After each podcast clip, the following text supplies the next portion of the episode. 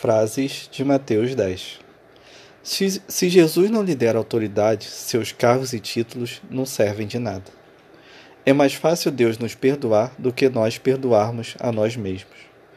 Não é porque alguém diz seguir a Jesus que esse alguém tem um caráter de Jesus. Quer você creia ou não, o reino de Deus está próximo. Quem entendeu a graça, dá graça.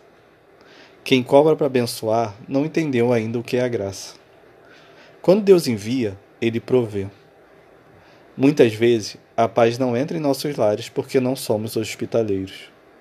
Na missão, ou você é ovelha ou você é lobo. Não é porque Jesus quem te enviou que você não passará por sofrimentos. Quem se preocupa muito com o que dizer e como dizer, muitas vezes impede o Espírito Santo de dizer o que ele quer dizer. Quando Jesus nos envia, ele não promete que nós seremos amados, pelo contrário, ele promete que nós seremos odiados.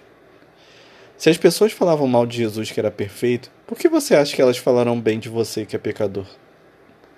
Se você tem que esconder algo, é porque provavelmente você não deveria estar fazendo esse algo. O maior perigo não está naquilo que pode matar o nosso corpo, mas naquilo que pode matar a nossa alma. Você acha que ninguém te valoriza? Não se preocupe, Deus costuma dar muito valor àquilo que os homens não dão valor.